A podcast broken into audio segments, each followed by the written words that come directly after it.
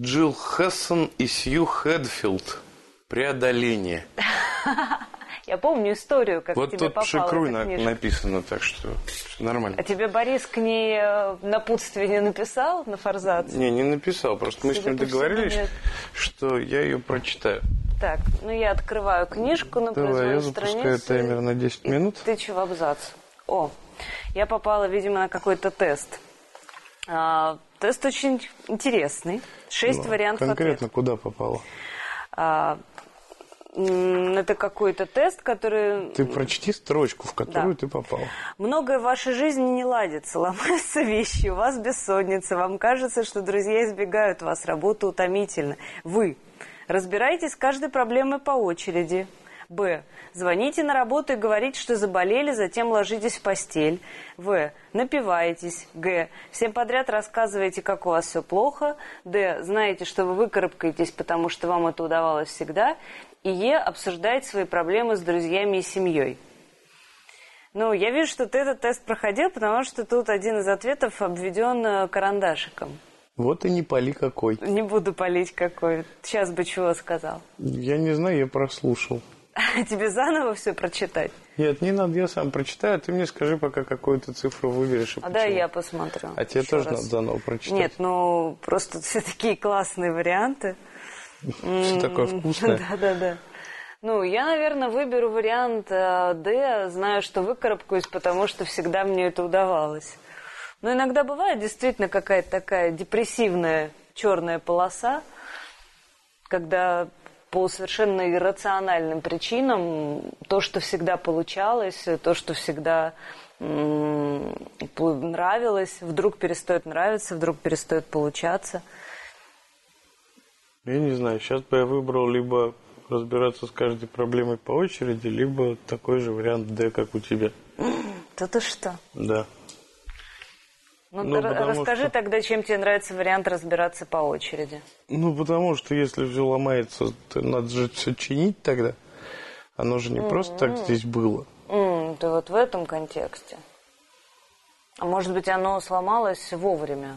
Ну, Типа, ну тогда починка будет заключаться в выбрасывании этого дела. А, ну, в общем, тоже логично. Ну, да. то есть нужно либо избавиться от какого-то вот этого, от какой-то этой вещи или там концепции, либо ее починить. Ну, а слушай, можно я тебе немножко по полету все-таки? Нет, нельзя. Ну, хорошо, ладно. Э, Но вот, например, наша ситуация с тем, что мы уезжаем с флаконом, это же тоже определенная поломка, да? То есть были у нас Ну, определенные смотри, отношения все, все очень просто. У нас э, там было определенное отношение к этому коворкингу, нас устраивало определенное положение вещей. Это как в э, семейной психотерапии. Что-то поменялось, и э, в какой-то момент поменялось настолько, что чинить это уже бесполезно, поэтому, в общем, надо уже расходиться. Также и с флаконом, э, поскольку никакого исцеляющего воздействия на администрацию коворкинга э, нельзя, э, ну как применить. Ты плохо веришь в свои силы. Не, я в свои силы, я в свои силы верю хорошо, но когда администратор коворкинга тупо пох, э, то тут уже все, что хочешь, можно делать, ничего не произойдет. Вот, э, соответственно, вот, ну, в этот момент эту концепцию надо выбрасывать.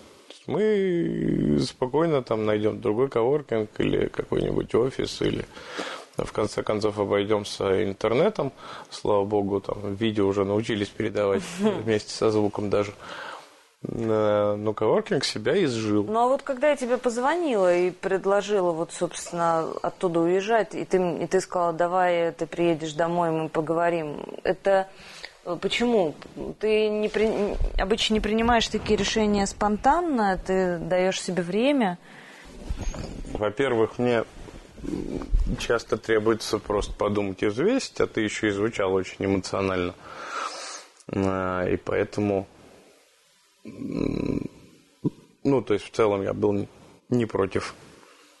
В целом я был не против э, закончить отношения с флаконом, но э, хотел еще раз, э, чтобы мы с тобой обсудили это. По телефону мне это обсуждать не хотелось. редкий момент, между прочим. Ты любишь обычно по телефону? Нет, обычно я не люблю специально встречаться, чтобы что-нибудь обсудить, потому что все можно обсудить по телефону, а то и вообще в каком-то чатике или по электропочте. Вот. А, но это решение ну, довольно серьезное, к, к тому же, которое меняет планы прямо там на следующий день. Угу. Поэтому ну, имело смысл это обсудить, как минимум, когда я тебя вижу в каком-то состоянии. Но ты же все равно, даже если бы это было обсуждение, это все равно не был бы какой-то листок с выписанными плюсами и минусами такого решения, и вычеркиванием и так далее. Или иногда Но ты так у делаешь? каждого, я так делаю очень редко, потому что я ленивый.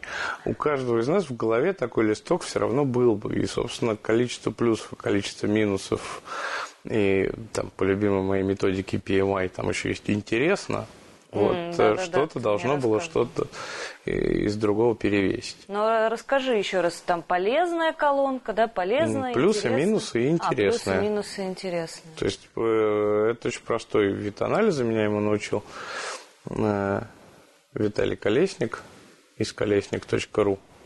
Угу. Такой, на мой взгляд, большой и авторитетный специалист по всякой креативности и прочим как раз осознанным штукам которых так не хватает людям в современном обществе. Некоторым. Некоторым, да.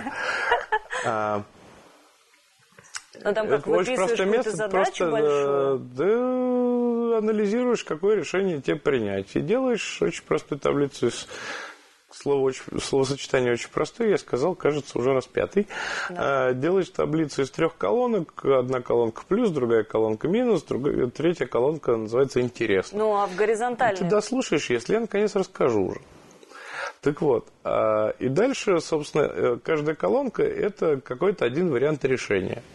И ты про него выписываешь все его плюсы, все его минусы. И если там есть что-то интересное, добавляешь это интересное, потому что зачастую Э, это интересное способно перевесить тонну минусов. И дальше ты, ну вот, как в школе учат считать вот, один плюс один плюс один, начинаешь смотреть, у чего больше плюсов, у чего меньше минусов, и не перевешивает ли интересное все остальное. Ну, а слушай, это же как в подбрасывании монетки. В тот момент, пока монетка в воздухе, ты уже знаешь, какое ты хочешь, чтобы получилось решение. Я тебе больше скажу, когда ты подбрасываешь монетку, ты заранее знаешь, какое ты хочешь, чтобы получилось решение. Тут э, отличие от монетки в том, что ты вот выписываешь ну, все а факторы. Меня, меня методика интересует. То есть в саму колонку пишется какая-то идея, или там уже проставляются какие-то значки, а пишется такая общая горизонтальная строчка, ну, например, а тебе могли... не пофигу, но заведи еще одну самую левую колонку, куда пиши заголовок, название угу. этого решения. Пишите название женщины. То есть вот анализирует какой-нибудь э, пикапер Василий Э, за кем приударить в первую очередь, за кем во вторую, за кем в третью. И пишет Оля, Маша, Это Таня. Ты из своего опыта сейчас рассказываешь? Во-первых, я не Василий. Мне привет. пофиг, я не Вася. Привет, Оля, привет, Маша, привет, Таня. Девчонки, привет, да. да. Располагайтесь. Я не знаю, где вы там располагаетесь, но где-нибудь располагаетесь, совершенно конечно. Так вот, если ты дослушаешь, я попробую этот живописный пример живописать. Я просто очень волнуюсь, такая история. А что ты волнуешься? Я тебе этого не знала. Анны там ты, нет в списке. Что ты под именем Василий встречался с тремя женщинами одновременно. Нет, ты еще многое обо мне тебе не знаешь. Тебе хотя бы было хорошо? Да ладно, ты лучше спроси, как было им. А как Так было? мне рассказывать историю или нет? Ну, расскажи. Ну, хорошо. И вот он анализирует, э, пишет там, Оля, ноги длинные – Э, это плюс. Сиськи маленькие, это минус. Э, Таня там, я не знаю, ноги длинные, сиськи длинные, э, большие. Я не знаю. Маша, ножки коротенькие, зато ровненькие. Да, но я там, я не знаю, поняла. Зато отлично И смотрит, здесь три плюса, здесь два минуса. Значит, общий балл какой? Ну, так, на, на единичку. Здесь там четыре плюса, один минус, на троечку. А здесь сплошные плюсы. Да еще и интересно, у нее папа завхоз. А и я все, понятно, как исследование про сиськи. Про сиськи исследования. Очень Давай, интересно. Исследование про сиськи. В общем, идея была в том, что разным мужчинам разных, соответственно, возрастов и даже наполненности желудка показывали фотографии разных женщин с разным объемом груди. Так, и тем мужчинам... сиськи выиграли. Э, например, голодные мужчины больше предпочитали женщин с грудью, а сытые мужчины с маленькой грудью. Э, мужчины, у которых более высокий социальный статус, предпочитали женщин женщин с небольшой грудью, у которых более низкие с большой. Мне кажется, я И знаю, еще- почему это происходило. И еще там был очень интересный фактор. Мужчины, которые потенциально собираются стать отцами, они выбирали женщин с большой грудью. И наоборот, кто хочет остаться холостым с маленькой. Я знаю, почему это происходило, мне кажется, но поскольку у нас таймер закончился, мы прощаемся с вами, дорогие слушатели.